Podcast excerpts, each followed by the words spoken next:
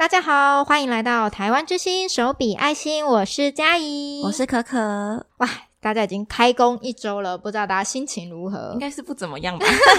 每次放完长假，想到要开工，真的是想说，怎么假期过得这么快？真的。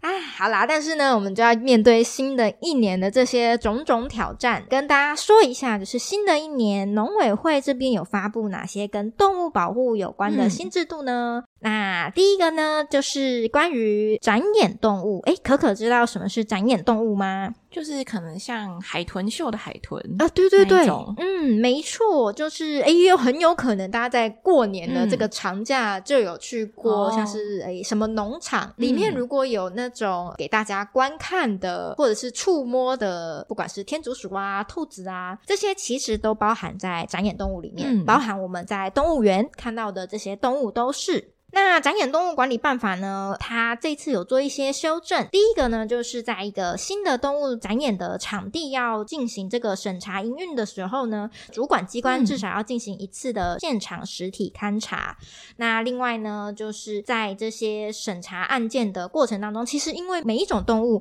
它们的需求真的都很不一样。对，像虽然我们是动保团体，嗯，但是可能我们真的比较了解的就是狗跟猫。比如说马这个领域，其实真的不了解。比如说这只马。到底需要多少空间？它的水到底应该要放在哪里？可能是不太了解的，所以这边也有特别有提到说，诶，这个像这样子的审查，它应该要从这个专家学者的资料库来找出三位以上的这个专家提供意见，而且要针对这个。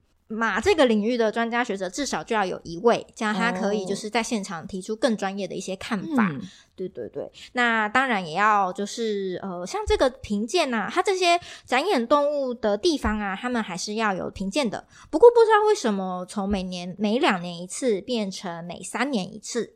嗯，嗯，我想可能还是有一些执行上的考量这样子。哦、对，嗯，不过我觉得这边有一个修改是做的还不错。因为以这个过去的动物展演管理办法里面，它只有很原则的说，不得使用伤害展演动物的训练方式来去就是呃对待这些展演动物。但是呢，其实呃这个是一个蛮笼统的一个说法，就是伤害性到底是什么？我喂它食物，嗯、对。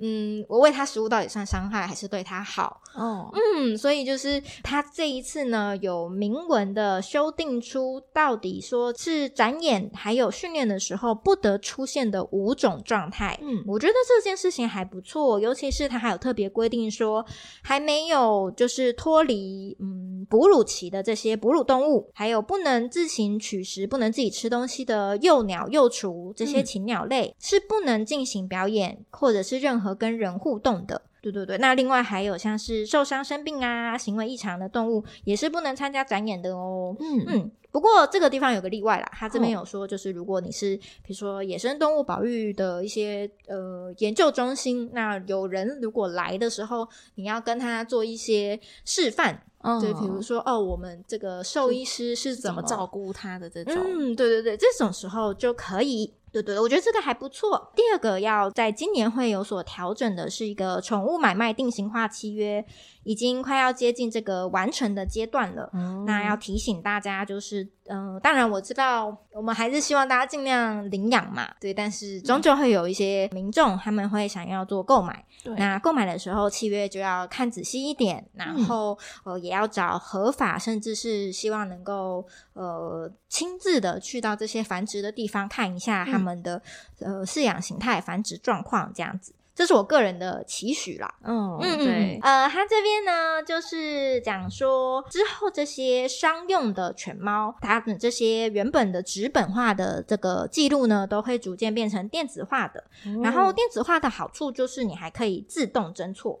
嗯，那如果这些业者啊，他在登录的时候有出现一些异常的状况，嗯，那这些系统还可以就是呃提醒这个。主管机关的检查人员，嗯、那可以希望能够杜绝走私啊，或者是私下的繁殖，让这些呃非合法的繁殖业者的犬猫流入市面的几率会降低。哦，嗯，电子化还是蛮方便的，因为如果是纸本的话，可能就没有办法那么及时的去知道可能有什么状况这样子。真的，因为我之前有担任那个台中的宠物业者的评鉴委员，是一次这样，哎、嗯，欸、对应该说一年。一年。对对对。嗯、然后呃，那时候就真的觉得哇，好多业者还是用纸本的方式。嗯，然后一方面就是。有时候难免就是会落落东落西的，对，呃，他可能某一个东西不见，他就说啊，我要去找一下。然后这时候又翻一翻，就说、嗯、啊，为什么那个什么什么东西也没有？哦，他就说啊，那我也要去找一下。然后对，然后那个现场其实是有点混乱的，对，所以你有时候也会忘记看到说他后来到底有没有交出来这些，就是他应该其实应该要准备齐全的文件。嗯，嗯，我觉得电子化不错。对对，那另外呢，还有一个我觉得可能跟大家比较相关的，呃，也跟我们今天待会要分享的新闻有关，是就是有一个动物保护专线的服务开始正式的推动。哦，人一般我们常拨打，比如说路灯不亮啊，对，或者是有发生什么事情，嗯嗯，我们都可以拨打一九九九。对对，但他打进去以后，你看会看你在哪个县市，他就会转给那个政府机关嘛。嗯嗯，那现在动保的案件，我们也会呃，有时候民众就是打进来求助的时候，我们也会请他打一九九九。那他进去以后，还会分案给动保处这样子。那因为可能就是呃，常常这个分案的时间呢还蛮久的，所以后来呢，农委会这次推出的叫做一九五九，它是一个二十四小时的动保专线。嗯，那只要跟动物有关的，像是你遇到有虐伤动物的情况。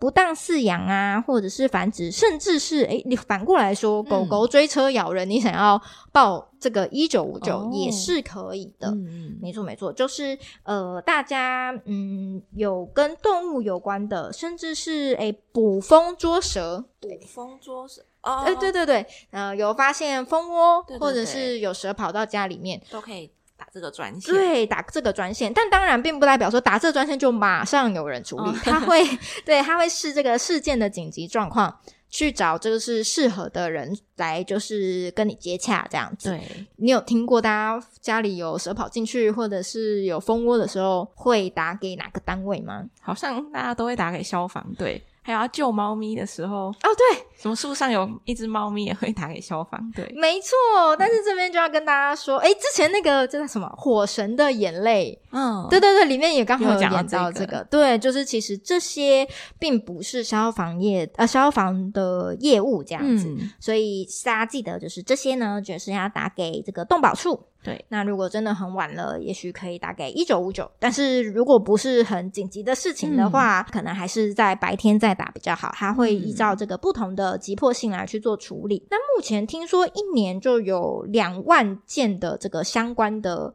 事件通报，哦、对，从虐待动物啦、救援到人犬冲突，那这些以后就是可以打一九五九喽。嗯嗯，那今天要讲的确实跟这个动物虐待有关的新闻。今天要讲说，基隆镇滨渔港的浪浪疑似被人的刀砍到皮开肉绽，动保所追查凶手。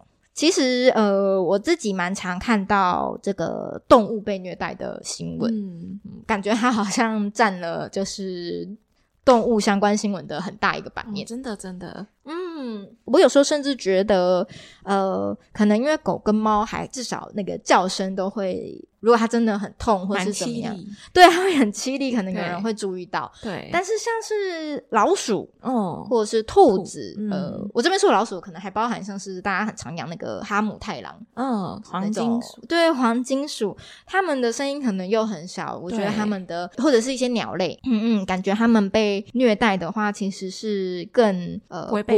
注意到，对对对，嗯、我这次在啊，为了今天要录这个 podcast，嗯，稍微搜寻了一下这些相关的新闻，发现真的，大家的有时候因为个人的情绪控管不佳，哦、做出来的事情是蛮惊人的。对，真的，哎，总之，嗯，看了很多可有点可怜的新闻，就是比如说有人是嗯虐待老鼠啊，还自己 PO 到网络上。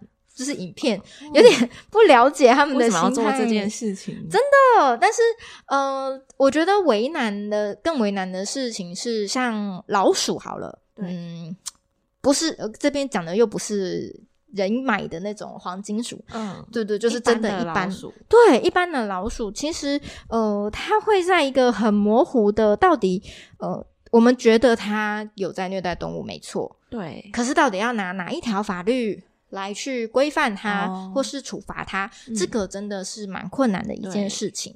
因为动物保护法里面真要受到动物保护法所保护的动物，它的定义是犬猫及其他人为管理之机支动物。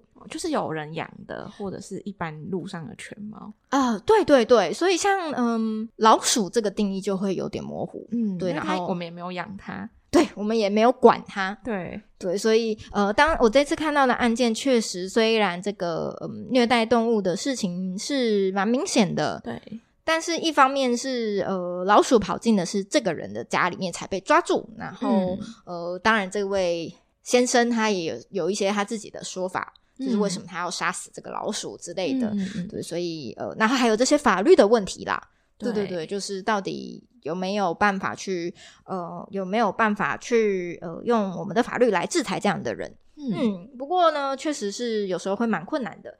然后，呃，像我们刚刚一开始在讲的这个基隆正滨渔港啊，我看完以后就觉得，哇，真的很困难的事情就是没有证据。像是我们最想要的，一定就是调到监视器，然后看到他是谁嘛。嗯、对对，但很长就是没有监视器，嗯，或者是你拍到了，可是还是不知道他是谁。这真的就是很难辨认他的特征。没错，没错。然后我们之前不是也有一集在讲啊，第五集。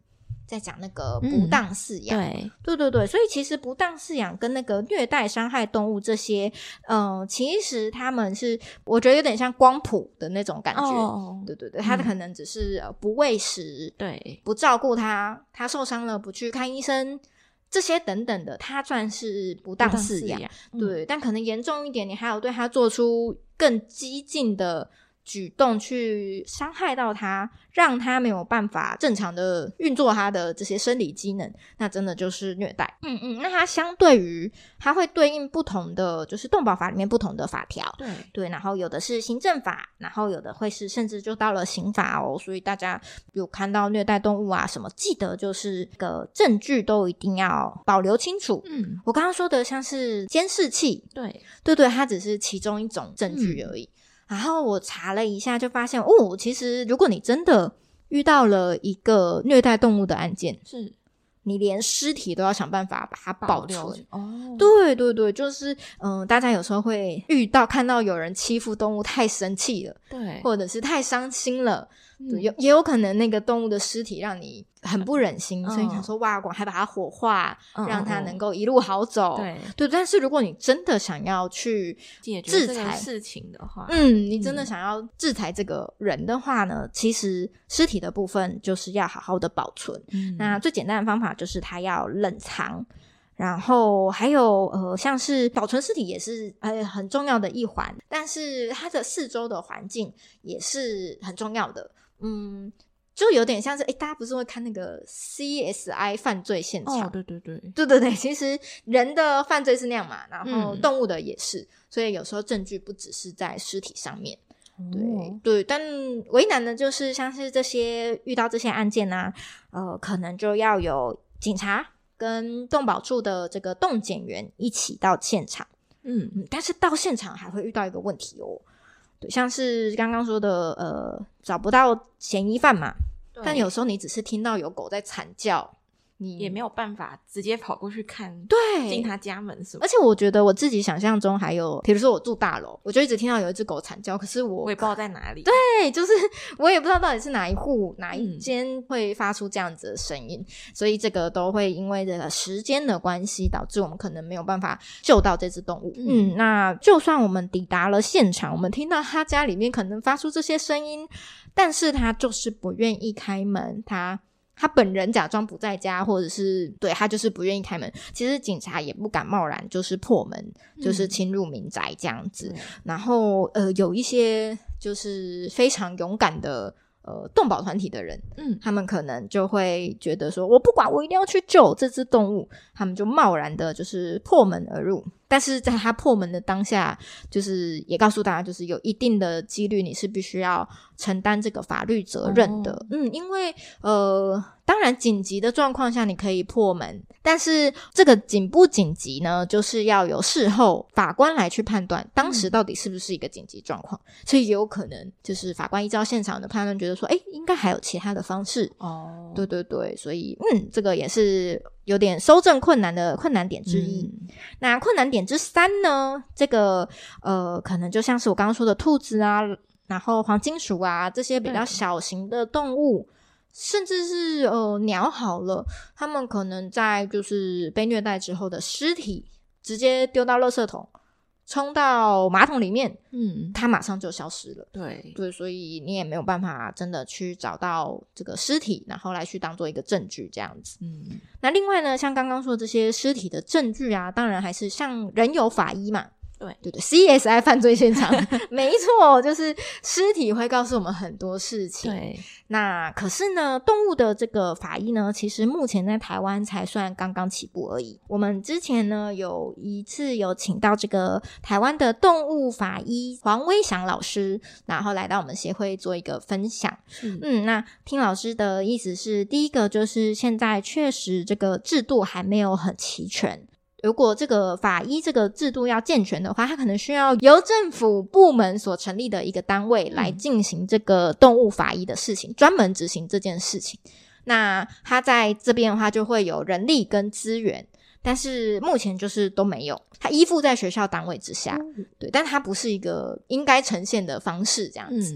嗯，那另外呢，还有就是呃，没有人力、没有这个资源的时候。那相对的，就是就更少人来去做这个见识这件事了。嗯，虽然说一般的兽医可能可以依照它的一些就是外观来去做判断，嗯、就是说它可能是什么什么原因。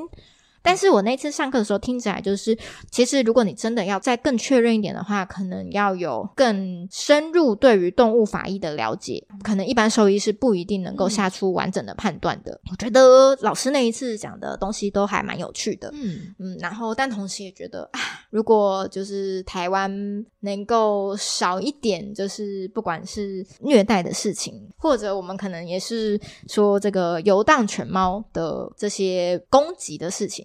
嗯，如果可以少一点的话，那当然是最好。那今天呢，就是跟大家分享几个，如果你有遇到、嗯、呃动物虐待事件要注意的事情。第一个一定要记得保存证据，证据对。然后这个证据包含了尸体本人，还有环境的部分。嗯、其实我觉得环境的部分蛮难的，真的，尤其嗯，在动物过了以后，其实还蛮难维持那个环境。而且如果是小型动物，它可能因为当然就无声无息，就就这样没有了。嗯，还蛮难保存环境的，真的啊。当然，还是希望大家，呃，如果有看到虐待动物的事件，热心一点，有可能就能够改变那只动物的命运，这样子。嗯，好的，那今天的新闻就分享到到这边。那如果大家未来有关注什么样的新闻，都可以跟我们说，我们都可以一一做分享。另外，Podcast 提问长期募集中，如果大家对我们有任何想知道的事情，非常欢迎大家在提问箱丢问题给我们。那我们的脸书粉砖、IG 扑浪，还有加入我们的赖好友，都非常欢迎大家，就是。